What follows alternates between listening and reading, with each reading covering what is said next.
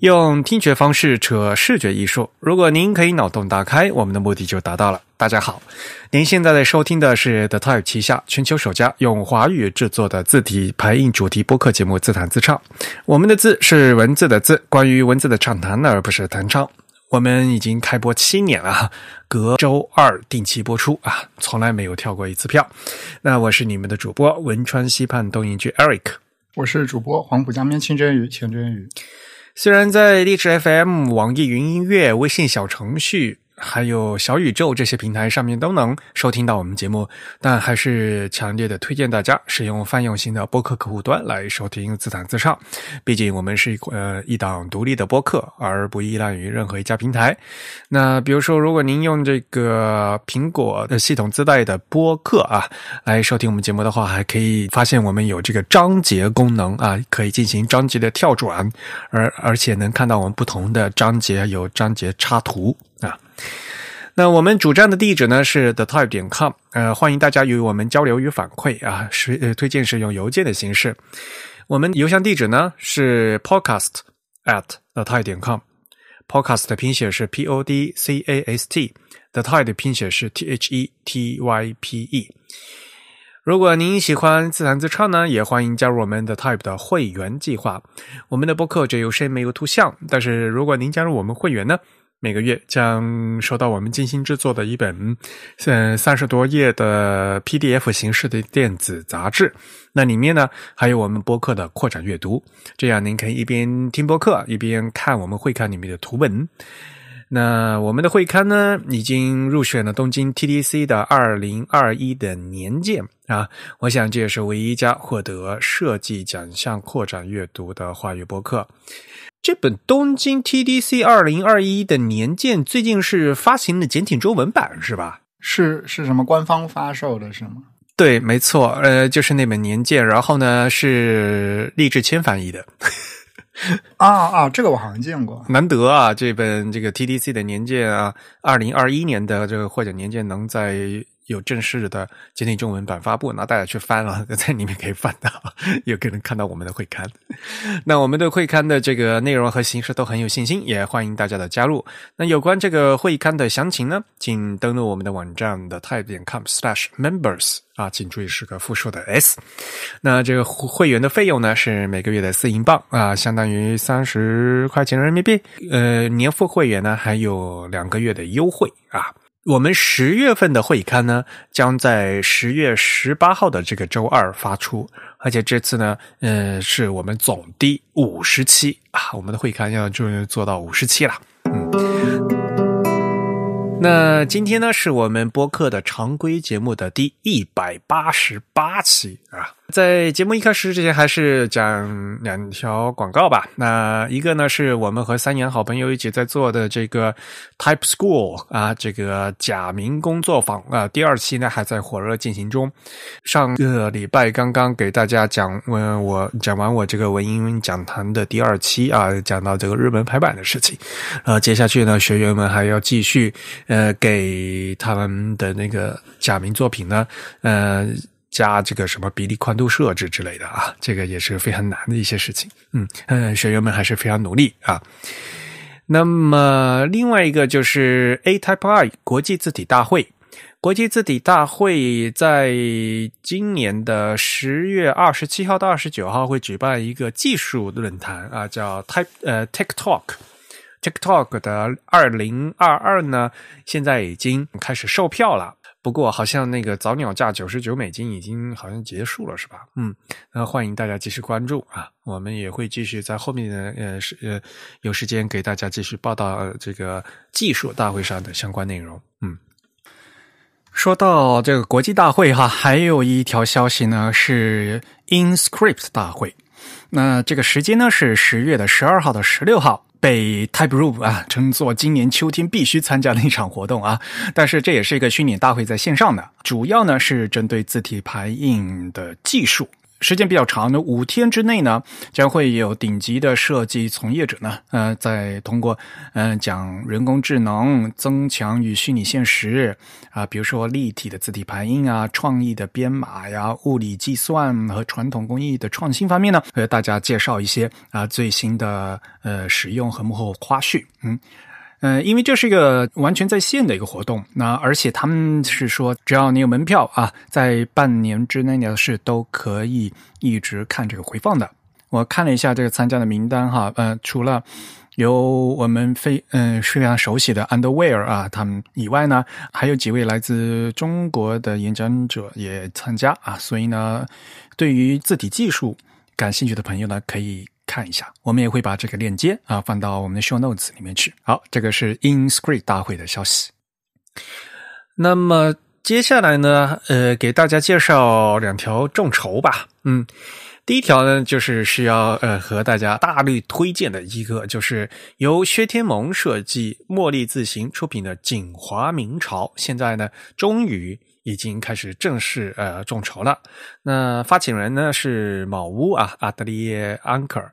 那现在字体呢刚刚开始启动众筹，呃，目标呢是七十五万人民币。那呃，预计呢将在二零二三年的年底啊，呃，完成开发交付 GB 二三幺二，以及包括还会其他一些字符啊，这所以这是一个蛮大的一个计划啊。还他们还会做一大堆周边，嗯。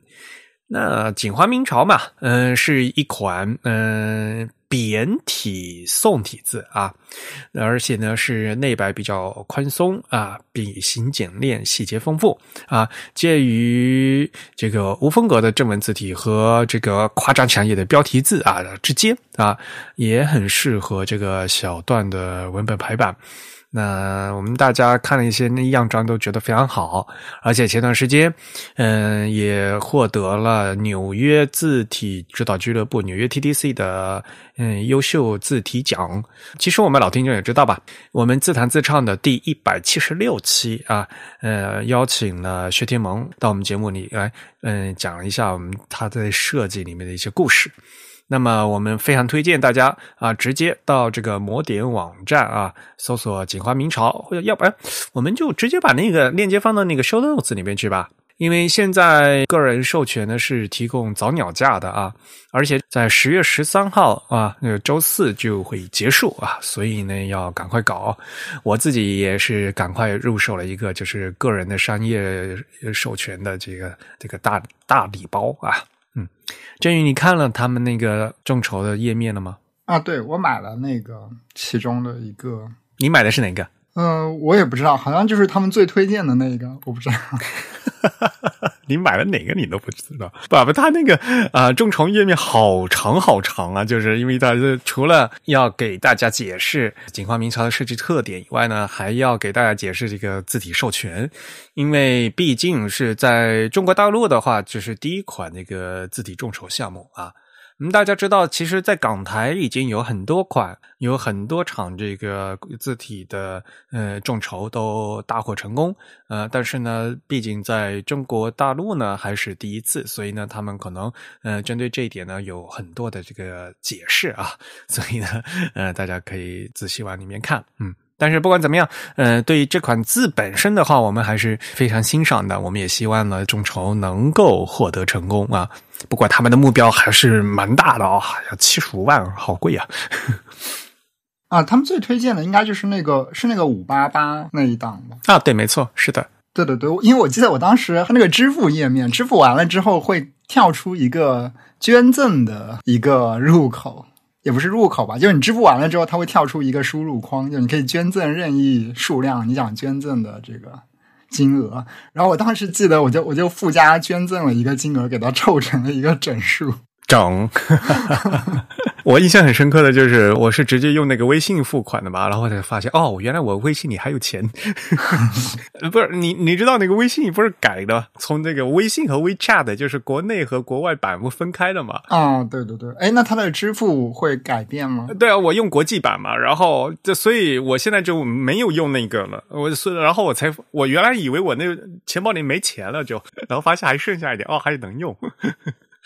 好，这个是关于锦华明朝众筹的事情啊，嗯，希望大家多多支持，嗯。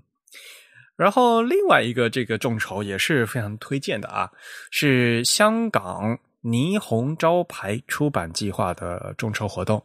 也许可能大家知道哈，是香港理工大学设计学院助理教授。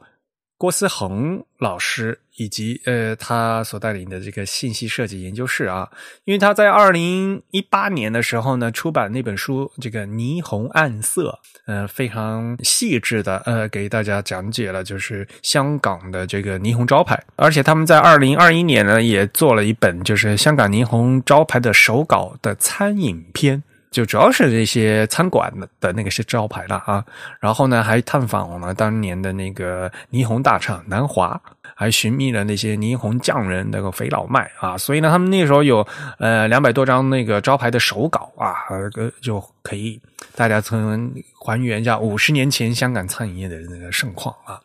那他们这次呢将会重新设计，而且最很最厉害的就是他们这个是那个。除了那个 CMYK 四色印刷以外，他们还另外加了四色，就是那个荧光色啊，双重印刷，这样呢就可以呈现白天和晚上那个霓虹色的不同的效果。他们还会配一本这个荧光手电筒，所以呢，就你可以带了荧光色，然后用那手电筒打开，然后晚上就可以看出它这个晚上那个霓虹灯亮起来的效果，嗯，看起来很厉害啊。所以呢，他们现在也是在开始众筹，然后如果成功的话呢，将在明年的六月份开始发货。那啊，我们觉得这个呃，单单看这个工艺就已经呃目瞪口呆了，所以这个肯定是要入手一个的，嗯。我们也会把这个链接放到我们的 show notes 里面去，大家有兴趣可以进行支持啊。嗯，好，呃，那广告和众筹的推荐呢，就和大家介绍到这里。下面给大家念条那个听众反馈吧。前段时间有 有个听众写了一封信，建议给大家念一下。行，那我就直接念一下他这个信的正文。自弹自唱的主播们好，这里是一个偶尔听众的问候。我是最近三个月在小宇宙 App 上收听了你们的节目，是字体设计排版方面的外行。我听了第一百二十二下划线、第一百三十二空格、第一百四十三中文电子书、第一百四十四 CSS 中文排版、第一百四十六书名号，以及刚听完的第一百八十二字体的退役，正在听第一百八十六中文排版需求。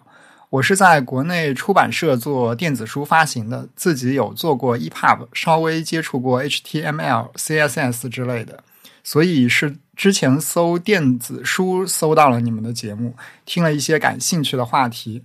第一百二十八这期的标题很好，要保留文字，最好还是刻在石头上。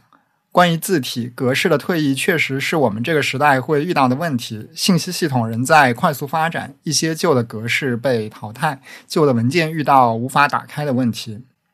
像是前些年有新闻，美国的政府系统里有用到很早期的计算机语言，很少有新人接触过，只有老老人在维持系统。（括号文章）六十年前的计算机语言成为了疫情期间美国政府系统的支柱。啊，他给了一个参考文章。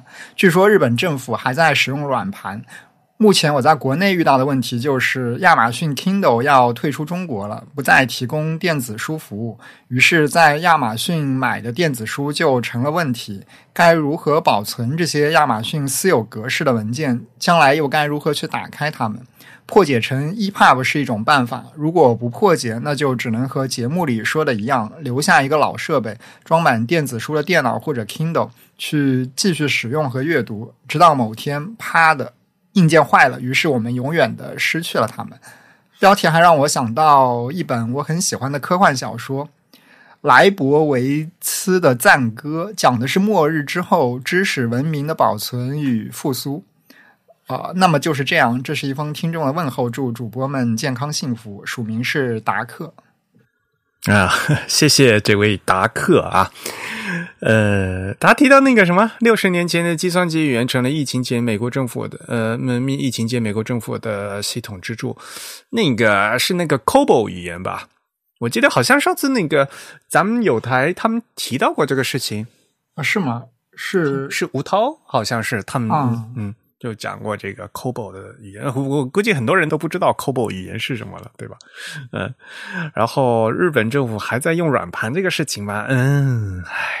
在疫情期间，就是嗯出现过一个事情，就是一个地方政府给全体村民发疫情期间的那个补助金，结果就发错了。他们那个操作就是用那个软盘的，啊，我们就觉得哦，好奇怪，哇，居然在在什么年代了还在用软盘？所以啊，这个公众服务这个事情啊，还是。哎，当然了，日本政府现在呢已经开始又成立了那个得记他的州，叫数字化厅啊，嗯，专门进行这些管理啊，比如说要废除那各种各样的印章，嗯，要用电子印章，就不要再用盖那个印章的进办那个行政手续，然后还比如说各种各样的一些行政手续的话，就尽量在网上办，嗯，办理啊。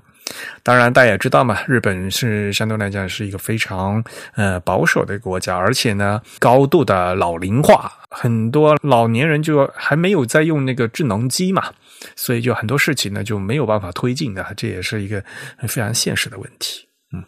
不过我们很难得哈，就是还会有这样的听众，就是呃是做这个电子书发行的啊。不过呃我个人来讲呢，我我也不怎么看中文的电子书了。一般的电子阅读器呢，也大家也好像也就已经做到那个程度了，好像也就没有太呃亮点特别多的，比如说这个排版排的特别好的电子书啊之类的东西了。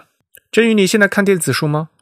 呃，比较少。就早早些年，我其实看过一段时间，还比较密集的看过一段时间电子书，因为那个时候电子书有明显的价格优势。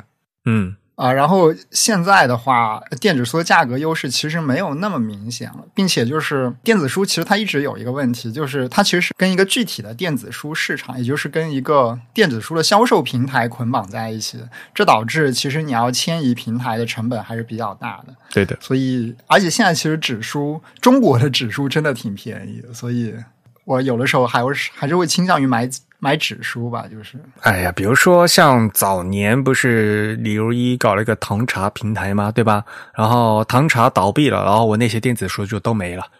啊，对对对，然后当时应该是补偿了很多豆瓣阅读的一些等价的购买券吧，应该是。我记得我当时还在豆瓣就是换了很多书，但其实后来也没怎么去看，因为有一些书我虽然换了电子版的，我其实都有纸质版。对，就会有这样一个问题。然后另外呢，你也嗯知道嘛，就是呃，因为我个人就买了很多那个设计书嘛。那设计书的话，很多就是就必须要用纸板嘛，对吧？就是书的装帧和 那个排版和那个用纸是它的 设计的一部分嘛。所以我一般来讲，就现在还是比较少用，嗯，少看电子书，都是还是买纸质书。嗯，啊，嗯，不过也是非常感谢这位听众来的听众反馈啊。我们还是那句老话啊，嗯，推荐大家使用邮件的形式啊，直接给我们写反馈，嗯。好，那反馈就做到这里。接下来呢，我们可以进入今天的新闻环节啦。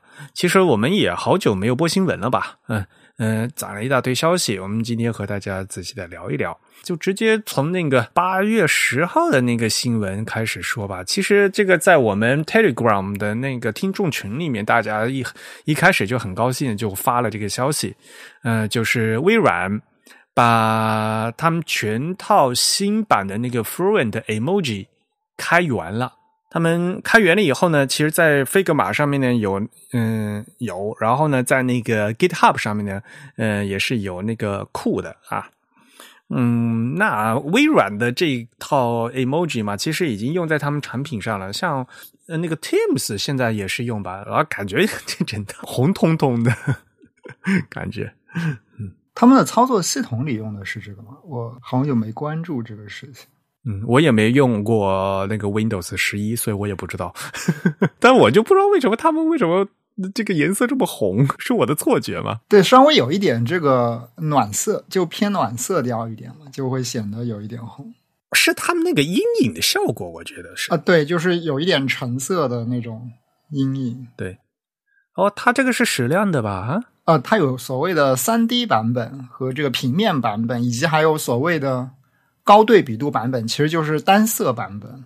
嗯哼，对。然后这个三 D 版本它没有给原文件，其实它都没有给原文件啊。但是因为矢量的呃素材本身就是个 SVG，然后 SVG 很多的这个图形图像的这个编辑软件，它都可以直接去编辑它，所以它很接近于一个原文件的状态了。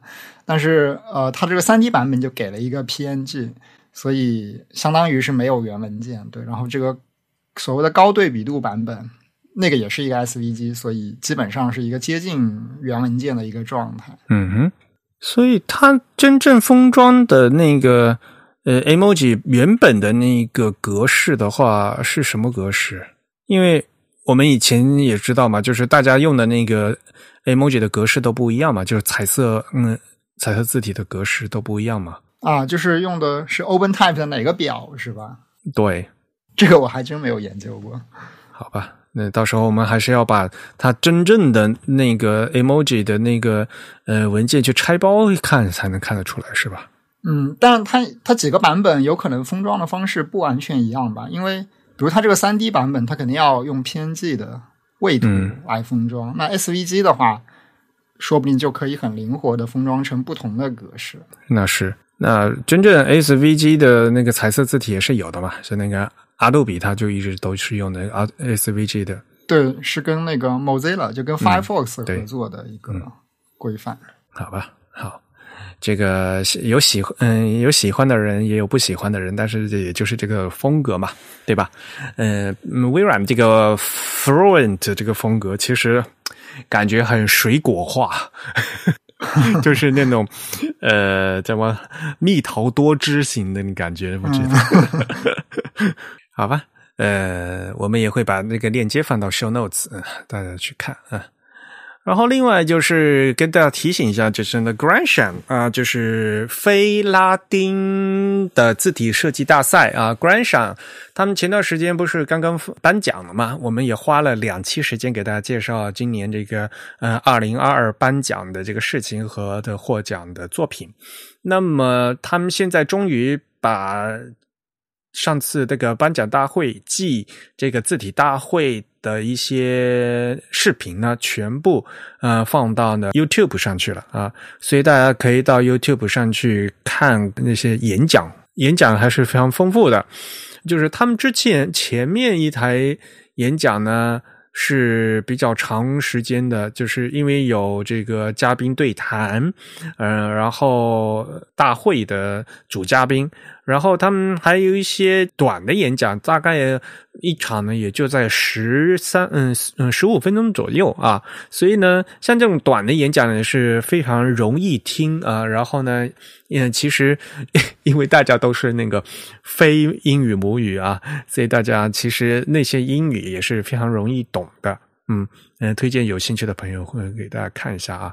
我们直接把这个 Grandson 啊，Signs of the Times 啊。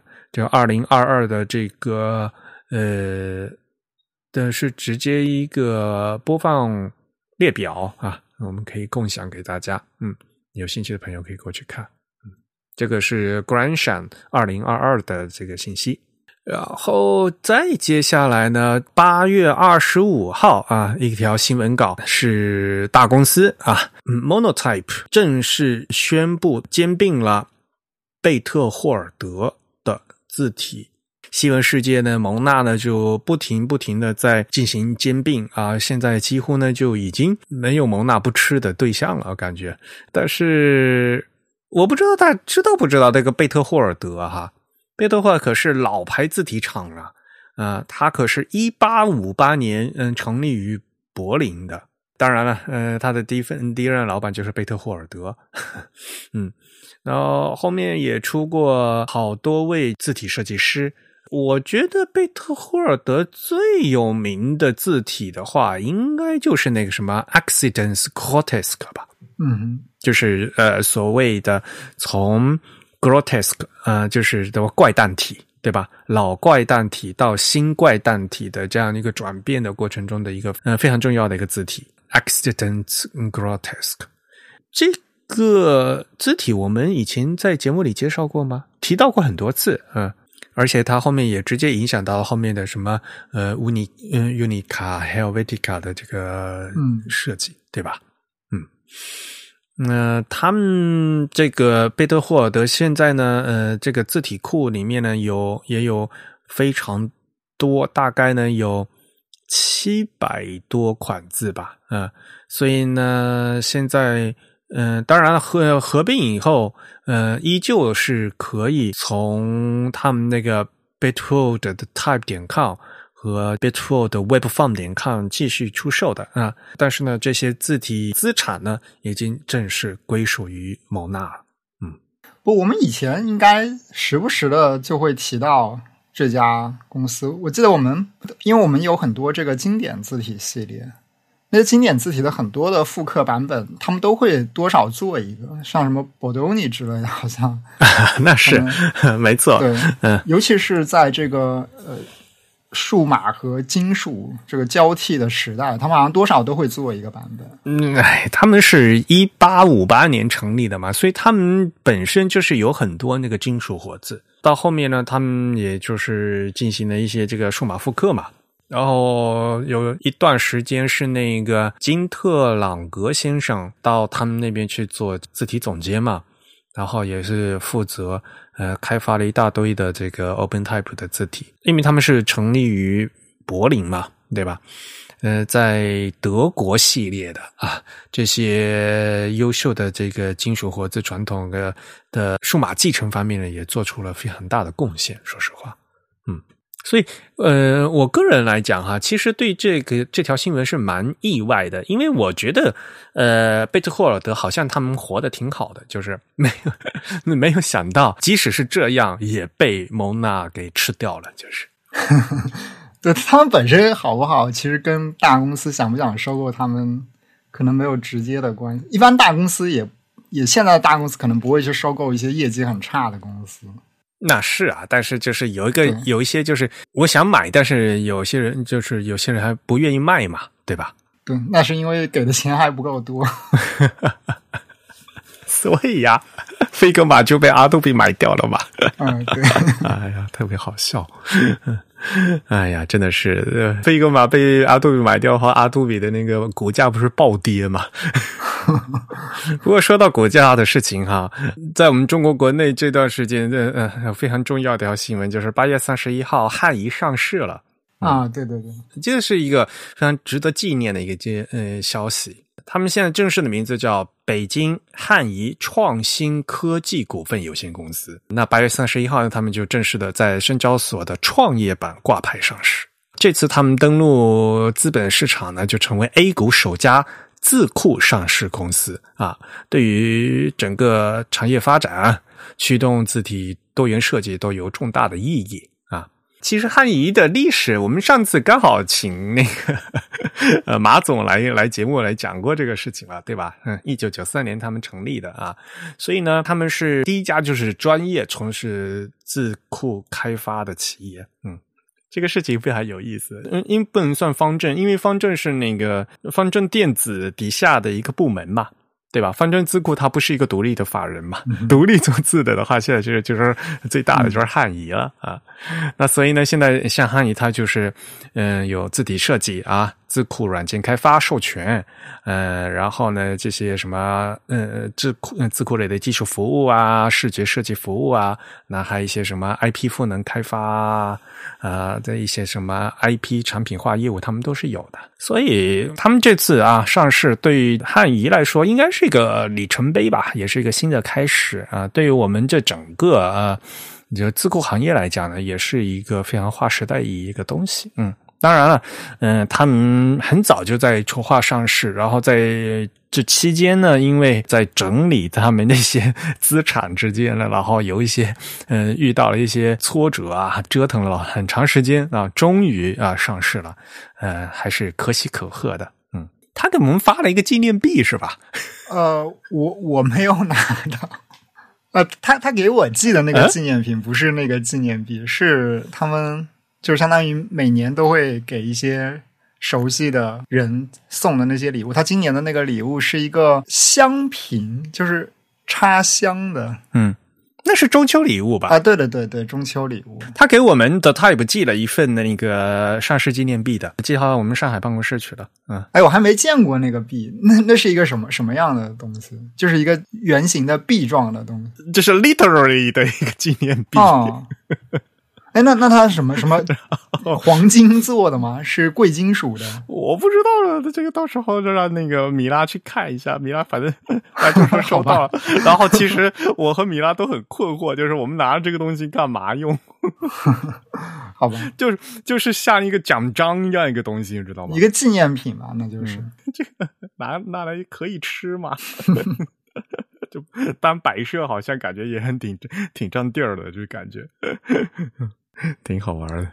嗯嗯，不过还是那句老话吧，我们是希望说，呃，因为整个的字体行业需要大家来一起努力嘛。那么作为行头企业，对吧？我们也是希望啊，无论是方正还是汉仪，大家的呃呃日子呢要越走越好。呃，那么进入资本市场，其实啊。股市有风险，投资需谨慎，对吧？但是让更多的人啊，有更多的资本来来涌，嗯，带到字体行业来，也其实不是一个坏事嘛，对吧？嗯，好吧。那接下来呢，其实是给大家讲一下这个汽车品牌的事情，这好几个案例吧。就是首先呢，先给大家聊一下这个蒙纳日本这边。嗯，蒙纳日本每年都会搞一个叫 Type End 的一个活动。二零二二年呢是分两期，然后第一期呢他们是请了两个公司来做的案例啊，这个是明显的是一个就是广告 啊。两两个公司，一个是 Bridgestone 啊，Bridgestone 中文叫什么？普利司通是吗？就是那个轮胎。哦，哎，我还真不知道，全世界最大的轮胎制造商呢。这这个名字是很有名的，因为他们创业的时候，他们老板叫石桥，所以他们这个名字叫 Bridgestone，就是那个石桥的那个硬的翻译，嗯，石石头的做石头做成的桥啊，就叫 Bridge 嗯 Bridgestone。当然，他们现在中文品牌好像嗯就就叫嗯不叫石桥牌啊，叫叫普利司通牌，全世界最大的轮胎制制造商。另外一个就是五十铃，五十铃汽车，五十铃汽车应该比较有名吧？嗯哼，啊。而且他们主要现在不是在做那个，就是家用轿车，就是做的一些大巴呀那些的商用车比较多一些，是吧？国内好像能看到一些类似像卡车之类的，是不是？对对对，没错，就主要是商用车比较多。嗯，五十铃，嗯，一四子，嗯，这次蒙娜介绍的就是因为他们和这两家公司有这个定制字体的项目。那么，呃，Bridgestone 呢？呃，首先他们嗯，西文啊是蒙娜给他们做的 Bridgestone Type，然后这个项目其实是二零二零年就开始做了，而且在二零二一年呢获得了日本的那个呃优良设计奖 Good Design。哎呀，不过现在就是因为日本的这个 Good Design 优良设计奖，就这个奖发的太多了，这个一点都不值钱，好像你去参加 参加比赛就能获奖一样的。大家都是 Good Good Design，嗯嗯，然后这个西文的设计呢？呃，因为是蒙纳嘛，那肯定是小林张先生啊领头的。那日本的设计师土井良太呢，也是有参与啊。实际做出来的是，因为是西文，那他们做了三款字重，呃，regular、medium 和 bold，然后都有 italic，然后又都有这个窄体 condensed，还有窄体的斜体，所以呢，呃，就三四十二嘛，就十二款，这个呢是蒙纳给蒙纳给他们定制的西文，所以呢就叫 Bridgestone Type。然后他们那个配的日文呢，嗯，选的呢就不是蒙纳自己的字，而是那个 Type Project 啊，就是呃铃木工先生 Type Project。大家也知道嘛，那 Type Project 他们呃康佳本里就是 Axis Font 对吧？他们那款字，这次普利司通呢，具体的呢就是请 Type Project。利用他们的 Fate Font 的技术，呃，给他们搞了一个定制版，呃，所以呢就叫 Bridgestone Type TP 啊，TP 嘛，就是 Type Project，看起来呢也就是非常的稳妥就是了。整体来讲呢，就是首先这个 Bridgestone 的西文呢，看起来就是相对来讲非常人文的曲线化的一款无衬线体，曲线非常优美。啊。那与之相配的这个呃 Type Project 的日文的话呢，因为是以这个阿克西斯来做。嗯的骨架直接来改的嘛，所以呢，这个也是非常的现代了。因为大家知道，Axis Font 的话，在日本的话，像苹果啊，嗯，像苹果日本他们的这个市场的字体呢，用的就是这个 Axis Font，所以呢，相对来讲呢，这个嗯，整套的字体是很稳妥、很现代啊，嗯，很干练的这样一款字。嗯，所以这样其实我个人觉得哈，就是这个西文的感觉和这个日文的感觉，呃，差别还是有一点点大的啊。呃，因为毕竟西文感觉这个非常的圆圆润啊，这个曲线非常的好，甚至像比如说小写字母 D 啊，那个 D 的那个竖杠啊，到到底下都是没有突出去的啊，都是圆起来的。啊，所以在这些呃细节上面，他们都是处理的，一看就非常像小林章先生的那种典型的，把这个每个字母的曲线都绘制的非常到位的，符合人体工学的 像这样的一个对对这个曲线。嗯，那与此相对来讲的话，呃，axis。的无论是汉字还是这个假名，就是呃是一个非常现代的、非常干练的一个字，和那个圆滑西文的圆滑曲线呢是还是有设计上的区别的。嗯，但是不管怎么样啊，这个是 Bridgestone 他们选择的风格啊。然后以思子啊，五十铃汽汽车。五十铃汽车他们选呢就更有意思了，他们完全嗯是蒙纳给他们的定制，呃，他们特别喜欢那个 Avenir，所以呢，其实是在先挑选了 Avenir 的 Next，在这个基础上呢，挑了四级自重啊，他们具体挑的是 Light、呃 Regular、Medium 和 Demi，这个其实是在原来的这个 Avenir Next 上面呢，他们。自定义的一个自重啊，嗯，就是和我们现在这个真正的 Avenic Next 的原来那个自重是不一样的啊，就是他们自定义的自重。然后还有两种宽度啊，就正常版和这个窄体版啊，就有有就有 Condensed，把这个配出来的呃八个字体啊，他们定制成一四字 AN。啊，那个 A N 呢，就是那个 Avenic Next，嗯，首字母缩写 Avenic Next，就是啊 A N 啊，所以是以四字 A N 啊，这是西文方面。因为他们西文选的是 Avenic Next，所以呢，很自然的，他们日文选的就是 Showline Sans 啊，就是松濑黑的定制版。因为原来这个松濑黑，嗯，这款最新发布的这个日文字体就是以 Avenic。这样就相对来讲几何形无衬线体为搭配的日文字体啊。既然你西文选的是 Avenic Next，那日文那就是是松濑黑啊，就是 Shoei Sans。当然了，他们也是那个粗度是定制的，所以呢，他们也是拿了松濑黑的为基础，嗯，另外给他们配了四个字重啊，就一就根据这个一四字 AM 的粗度，另外给他们配了啊。所以这样的话，五十铃汽车案例呢，就是就西文和日文两套呢，就都是蒙纳给他们自定义的。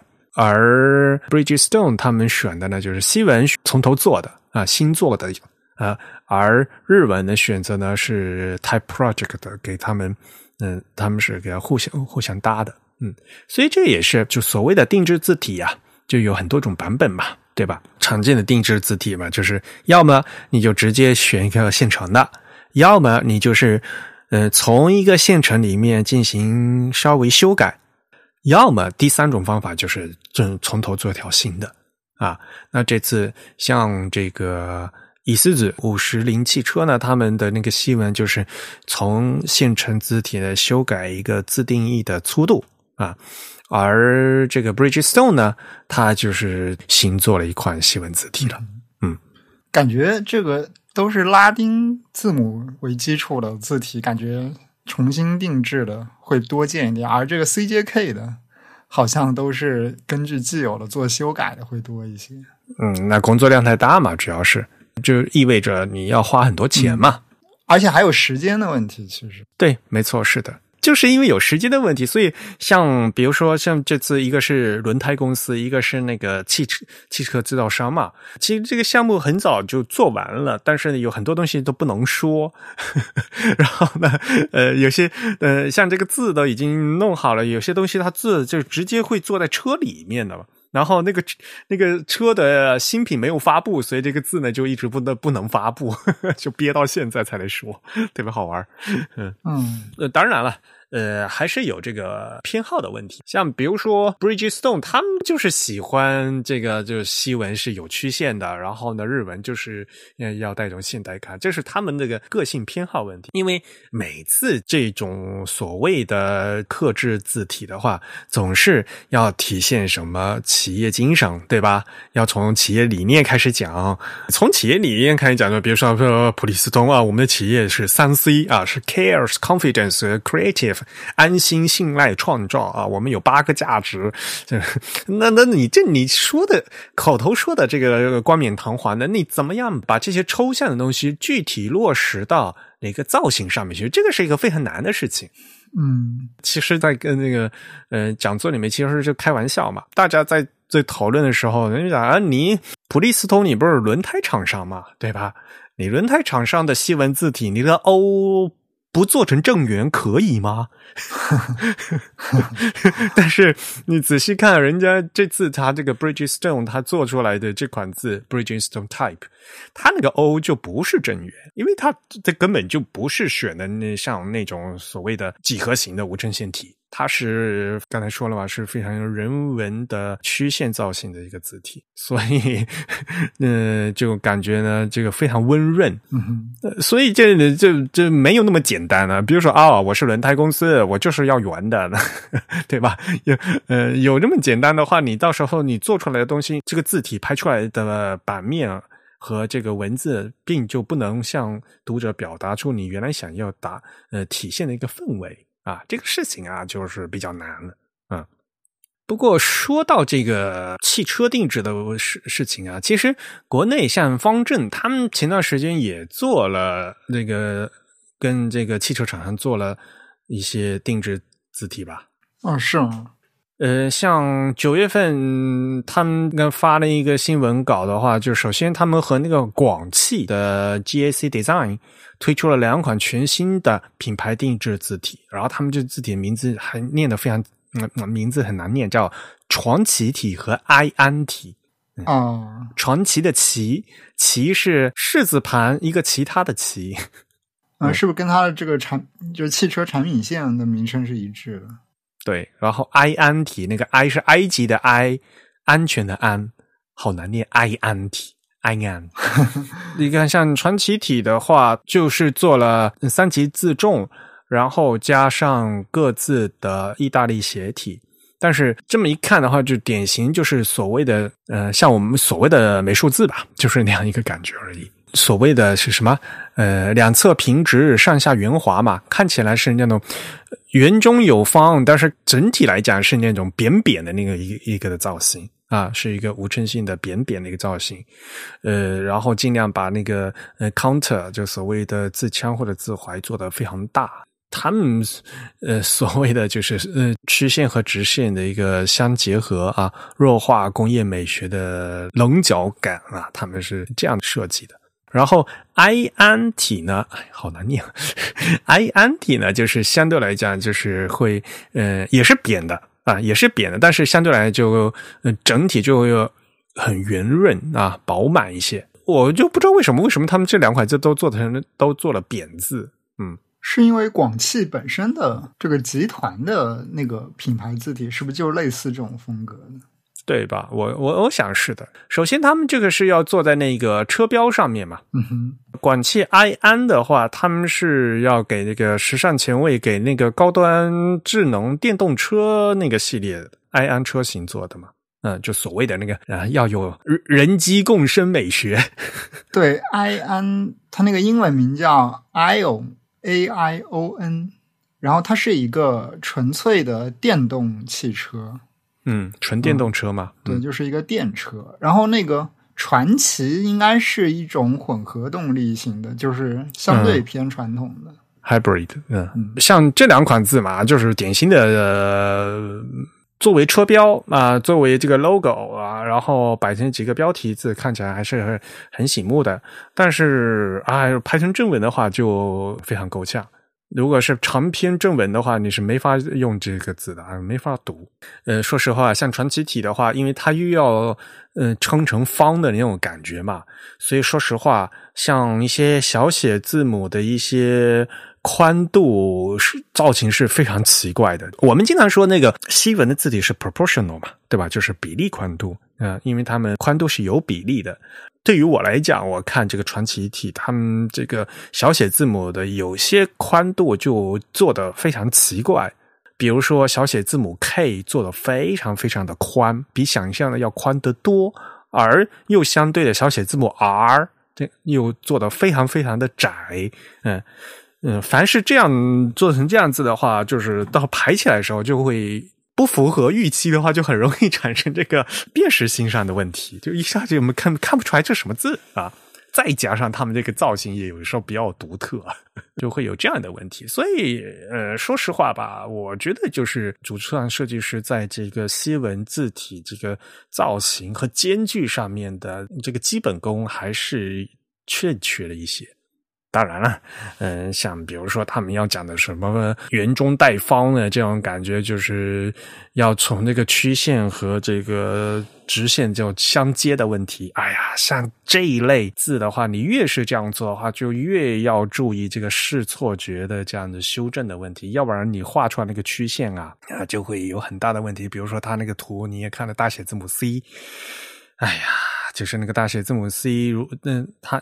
它就是硬把这个两个圆弧加上中间，它因为它要 C 左边那条是真正的是直线吧，对吧？那个曲线加直线，它硬接上去，这样看起来反而那个直线看起来会向内凹，嗯，这就会这这是有这个视视错觉的问题。然后呢，就典型的平面设计师如果在做这个字的时候，他们就不会进行这个嗯视错觉的修正的，就很容易出现这这些各种各样的细节问题。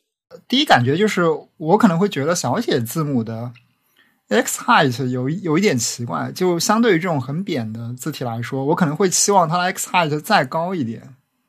那它这个 x height 有一点特别低，这样子的话，就比如说它这个 bold 最粗的这个字重的这个小写 e 给我的感觉特别不好，就那个 e 感觉特别的黑，就是因为它这个 x height 特别的。就相对于它这个字来说，其实显得过小。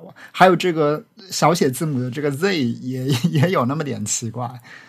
嗯，那个 z 的那个字形本身是很奇怪的。呃，这个没有办法，因为它设成它它要造这个造型是没有办法了。呃，但是的确，就像比如说它那个字体样章里面，它自己提供那个字体样章里面，呃，粗体的小写字母 e 的话，就糊成一团了嘛，就等于。对，就是他这边就是这么小的 x height，他没有去修正，可能是没有去修正这个笔画的粗细度吧，就显得特别的 特别的奇怪。嗯，我就觉得他整套字都没有做这个视觉修正，好吧？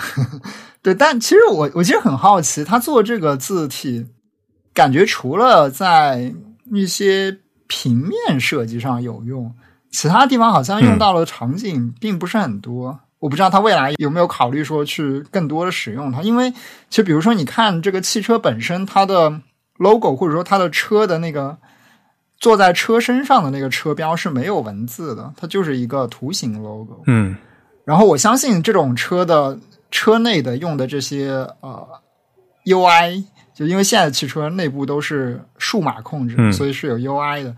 它这 UI 上用的字体，我感觉应该也不会是这种字体。应该是一些更加更加 UI 的、更加普通的操作系统的默认字体，说不定就是一个 Android 系统的对呀默认字体之类。嗯，所以我其实挺好奇，它这个除了在比如说它这个官方的这个旗舰店的这个店的招牌上用一下，然后一些广告上用一下之外，还会有更多地方用到吗？好像看不到特别多的场景。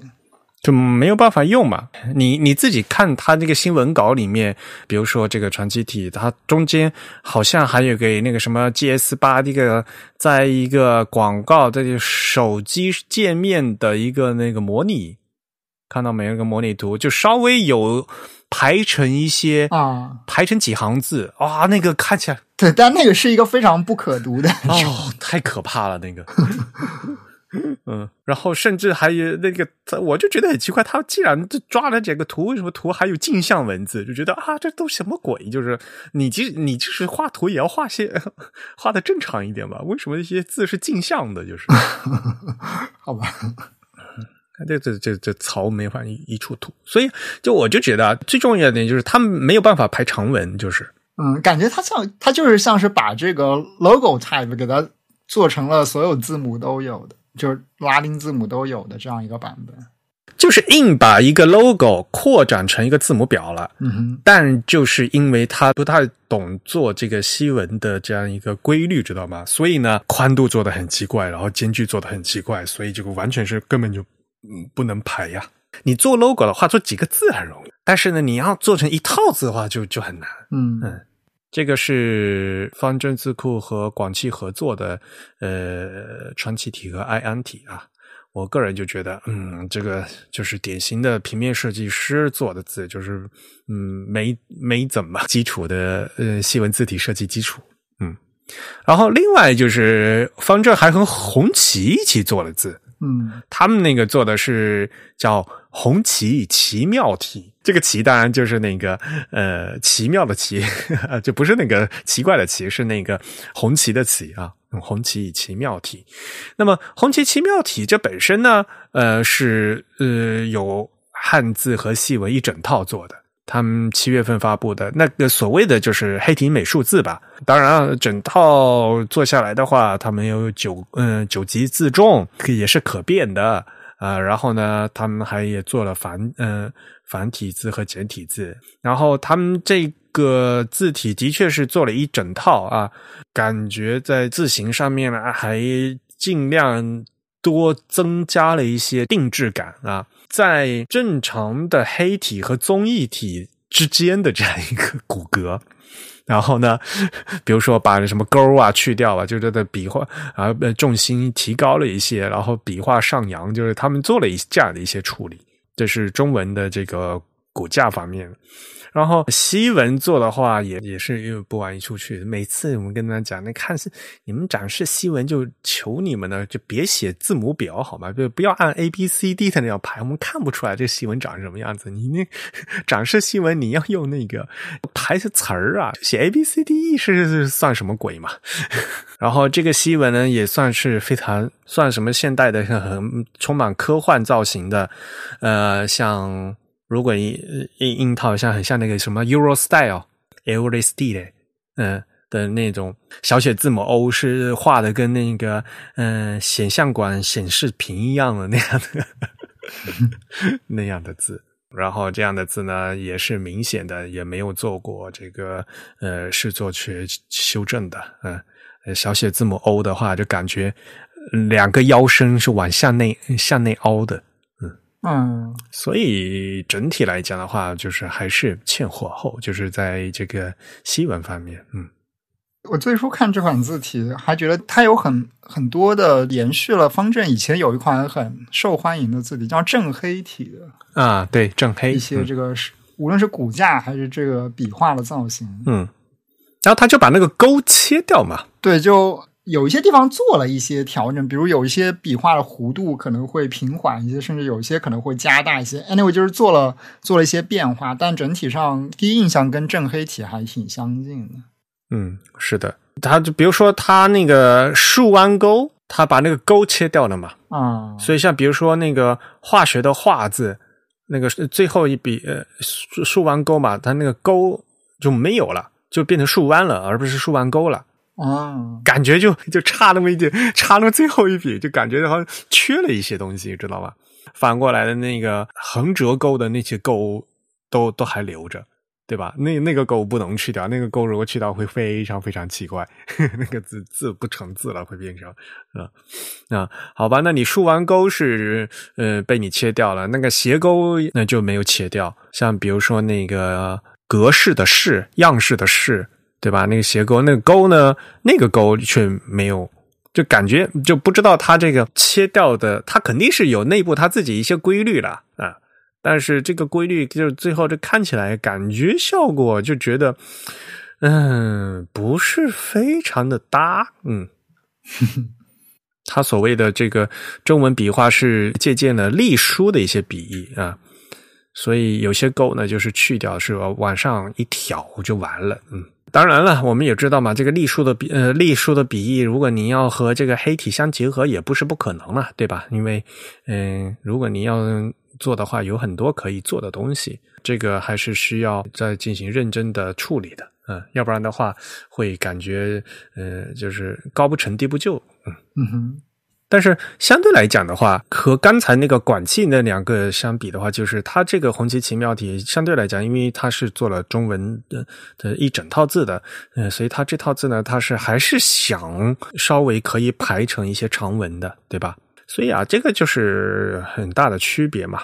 对，我们现在再来看，呃，蒙纳和方正他们给这些汽车厂商定制的这些东西，我们好像哈，你乍一看啊，都是给汽车厂商在做东西，但是这个定制的规模是差别很大的。哪怕方正，方正给和广汽他们做的话，其实只是做了这两套细文的标题字而已。正如我们刚才说，他做的这两块标题就是没办法排成正文的。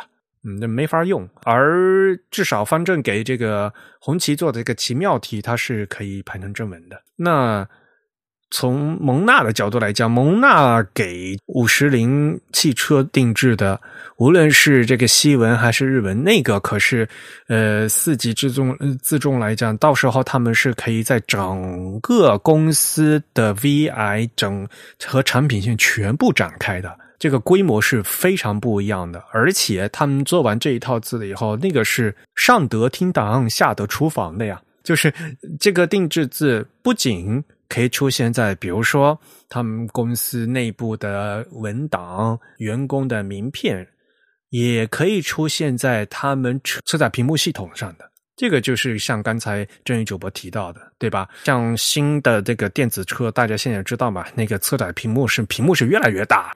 嗯，那你真正系统里面那些字的话，你可能到现在还是没有办法要用定制字的话，那无非就是还是用这个呃，比如说安卓系统就用安卓系统系统字，对吧？那么此相对来讲，像呃蒙纳给五十铃汽车他们这样做的这样的话，他们就直接可以定制到这个车载屏幕里面去，整个 UI 界面都可以替换掉。嗯，所以这个规模就是呃不能同日而语的了。和你这个反正给那个广汽设计做的那两款字的话，无非就是在车标和那个广告上面弄做两下而已的。这个就就完全不是一个概念的东西啊。所以呢，就呃虽然说是定做字体，就是定做字体的，根据你这个项目，它可大可小，而且可以差别特别大。当然了，你有有多大的项目，你要花呃多大的资金来付多大的预算，就要做多大的事情，对吧？这个都不一样啊。那么呃，差别就非常大，呃，那动用的资动动用的资源就非常大了啊。像比如说，说实话，呃，方正给红旗做的那款奇妙题，因为它涉及到给中文嗯定制，然后呢，那个工作量就相当大了，对吧？然后国内相对来讲，就是做西文这个正文字啊，还是非常薄弱，尤其是西文的这个正文字还是很薄弱。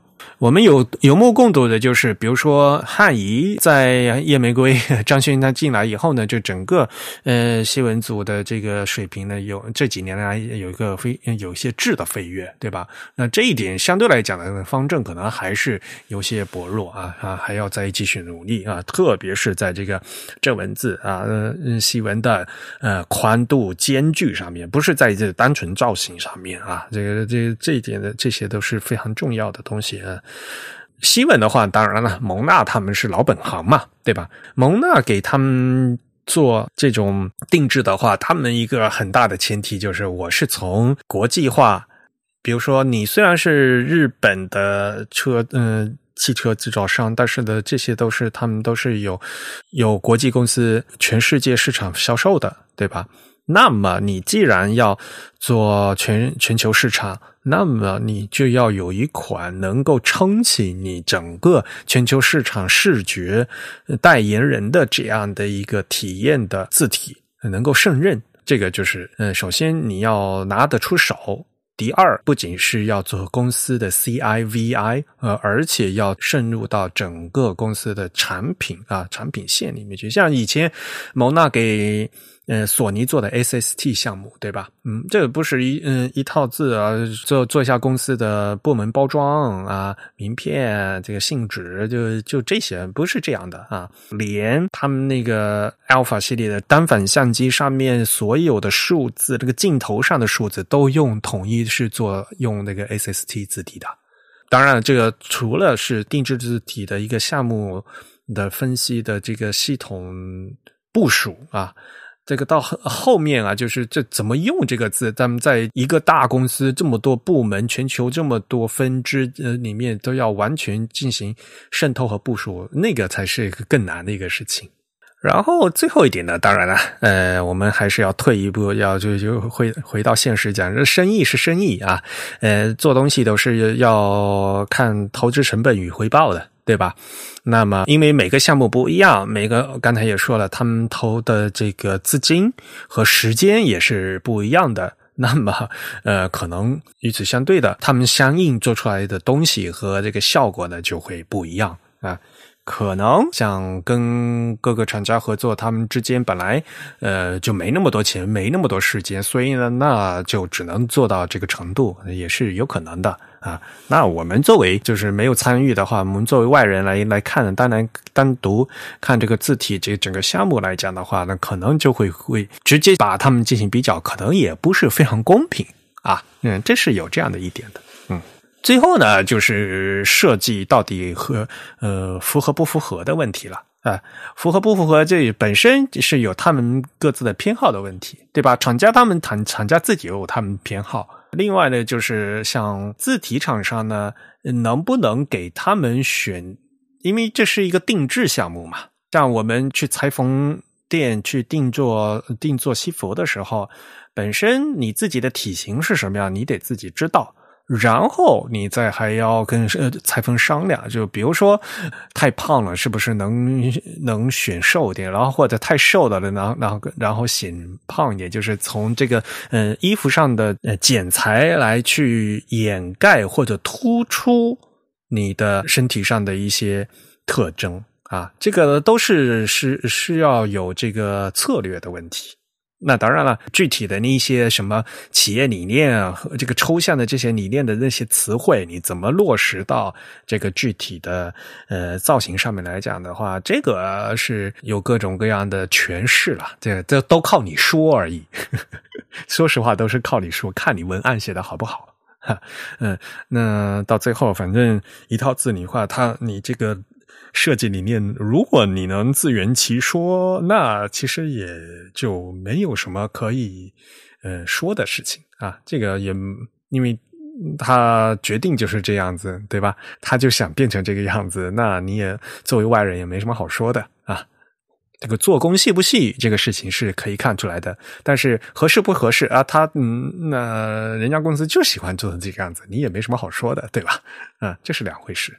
好吧，那我们也会把这几个案例的一些相关链接放到我们的 show notes 上面去，然后大家可以互相去看一看啊，比较一下这几个汽车行业他们这个定制项目的一些区别啊，嗯，然后如果大家呢有什么呃有意思的建议和评论的话，也可以直接呃发邮件和我们联系，嗯。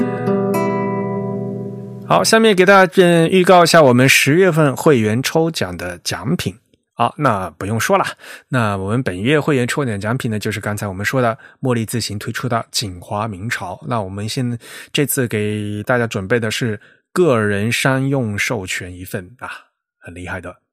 所以大家如果感兴趣，还可以翻回去我们第一百七十六期啊，收听我们自弹自唱的采访啊，那期的节目叫《茉莉芬芳沁锦华》嗯，我们将抽出一位啊幸运会员，免费送出这个个人商用授权。那在十月十七号之前注册和在籍的会员，均有参机会参加获奖。因为我们第五十期的会刊呢是在十月十八号啊发给大家。那么，幸运会员在字体正式发布之后呢，会获得个人的商用授权，而且呢，还会获得呃样册、海报、明信片、环保袋这些呃精美的周边。当然还是那句话，我们因为这个字体目前刚刚开始启动众筹，而且预计在二零二三年的年底才会完成来开发交付啊，所以呢，呃，这中间的周期还是比较长的。嗯，我们也在此感谢茉莉自行和策划方毛毛屋啊赞助本次的抽奖。好，真宇，你可以收下尾了。行，那我们今天节目就到这里结束啊！如果大家有什么意见或者是反馈呢，都可以写邮件告诉我们。我们的邮箱地址是 podcast at the type 点 com，p o d c a s t at t h e t y p e 点 c o m。同时呢，大家也可以在社交网站上关注我们。我们在微信、微博以及 Twitter 的 ID 都是 The Type T H E T Y P E。在 Facebook 上搜索 The Type 或者搜索 Types Beautiful 也都可以找到我们。好，感谢大家收听。呃，本期节目由 Eric 和郑宇主持，由 Eric 在 Mac OS 上剪辑制作完成。我们下期节目再见，拜拜。嗯，拜拜。